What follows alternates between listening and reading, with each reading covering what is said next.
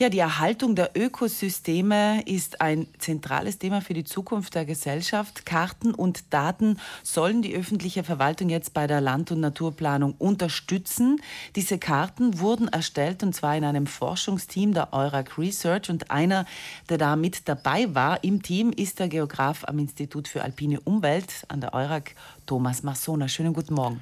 Schönen guten Morgen. Herr Massona, was sind denn das für Karten, ähm, die Sie da erstellt haben? Von mehreren Regionen, aber eben auch von unserem Land, also von Südtirol. Sind das Karten, die wir kennen, wenn wir auf den Berg gehen, von damals, oder ist das ganz was anderes heute? Ja, also insofern, es sind schon Karten, die ja, das ganze, ganze Gebiet äh, zeigen. Ganz, man sieht eben ganz Südtirol in diesen Karten, aber es ist jetzt, man redet jetzt mittlerweile nur mal von digitalen Karten, das sind also digitalen Datensätzen, die man quasi in einem Geoinformationssystem, also einem Computerprogramm dann interaktiv äh, bearbeiten kann oder mit denen man arbeiten kann und Analysen erstellen kann. Man kann quasi in diese Karten reinzoomen bis zu einem recht hohen Level. Also man kann bis zu, keine Ahnung, bis zu einer Auflösung von, in dem Fall von unseren Karten, von 10 Metern hineinzoomen und dann quasi für jeden 100 Quadratmeter hat man eine gewisse Information, die diese Karten vermitteln. Und was sehe ich da auf diesen äh, gezoomten äh, Karten?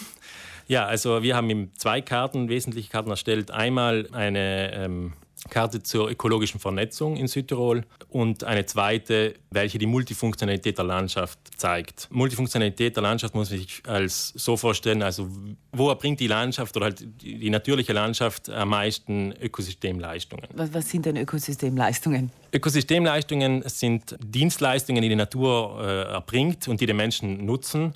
Ich kann ein paar Beispiele nennen, beispielsweise die Bereitstellung von sauberem Trinkwasser oder die, das Wachsen vom Holz, also Dinge, die, die uns allen sehr, sehr ähm, selbstverständlich vorkommen. Ja, aber sie sind eben nicht selbstverständlich. Damit die Natur diese Dienstleistung erbringen kann, ist eben ein intaktes Ökosystem essentiell. Wir haben eben diese Karten entwickelt, um eine Hilfestellung zu geben, um herauszufinden, wo, wo, ist, äh, wo, sind, also die, welche, wo sind die Gebiete, die am meisten dieser Leistungen noch erbringen, äh, wo, ist, wo ist die Landschaft am, am multifunktionalsten und deswegen auch schützenswert, aber auch um zu identifizieren, wo ist äh, ja, eine, eine Aufwertung notwendig beispielsweise. Und für wen ist das eine Hilfestellung? Wen soll das eine Hilfestellung sein? Ich habe vorhin erwähnt, dass es der Verwaltung zu, der öffentlichen Verwaltung zur Verfügung gestellt werden soll. Grundsätzlich schon, ja, der öffentlichen Verwaltung, der Politik. Äh, es kann aber auch für jeden von uns interessant sein. Wichtig ist eben, ähm, also die Vereinten Nationen haben die Dekade, in der wir jetzt, äh, uns jetzt befinden, zur Dekade der Wiederherstellung der Ökosysteme ausgerufen.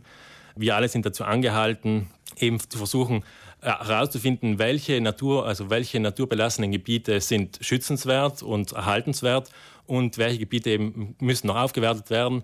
Insofern soll es einfach eine Hilfestellung sein, äh, indem man eben diese beiden Informationen erhält. Äh, wo, wo, wie ökologisch vernetzt ist ein Gebiet wie multifunktional ist es. Kann man da vielleicht ein Beispiel nehmen? Gibt es da irgendwelche Ergebnisse? Ja, also beispielsweise bei der ökologischen Vernetzung von ganz Südtirol ist herausgekommen, dass wir eigentlich äh, recht gut ökologisch vernetzt sind, da wir recht viele Naturgebiete noch haben, dadurch, dass wir die hohen Berge haben und viele Gebiete, wo keine Menschen leben. Aber auch in Südtirol gibt es Barrieren. Zum Beispiel äh, das Etschtal ist ein Beispiel. Da im Etschtal natürlich sehr, sehr dicht besiedelt ist, sehr intensiv Landwirtschaft betrieben wird oder auch viele Straßen, äh, die dieses ökologische Netz äh, stören.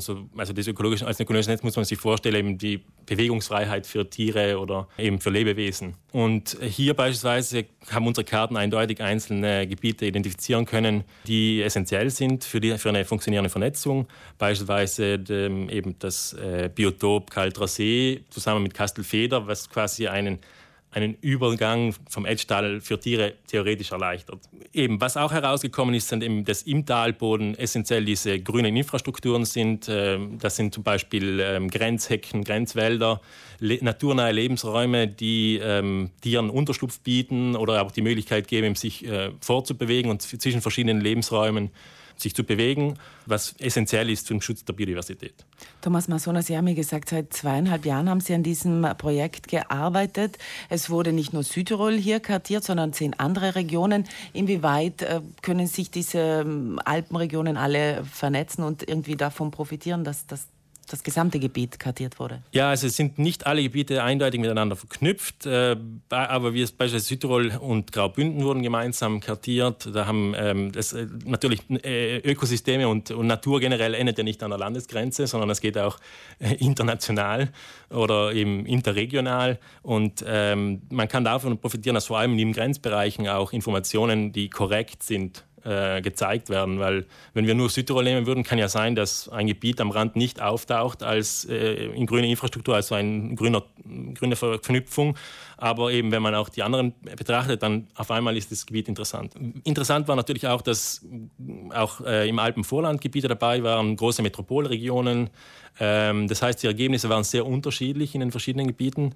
Das hat dann auch die, sagen wir, die Bewertung oder die ähm, Interpretation der Daten in einzelnen Gebieten äh, unterstützt. Kann ein normaler Mensch wie ich mir diese Karten auch ansehen? Gibt es da eine App oder gibt es da einen Zugang? Wir haben ähm, ja, im Zuge des Projekts Luigi auch Broschüren gemacht, äh, wo man die Karten schon mal sehen kann, also nur auf einem normalen DIN A4-Format. Äh, die Daten sind natürlich auch für jeden zugänglich, aber um sie zu öffnen oder so, braucht es meistens ein, eben ein, so ein Geoinformationssystem.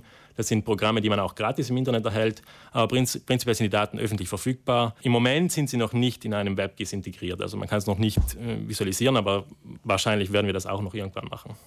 Ein Forschungsteam des Instituts für alpine Umwelt hat detaillierte Daten gesammelt und hochauflösende Karten für Südtirol und zahlreiche andere europäische Gebiete erstellt. Darüber haben wir jetzt gesprochen mit dem Geografen Thomas Massona von der EURAG. Äh, vielen Dank für den Besuch, Herr Massona. Dankeschön.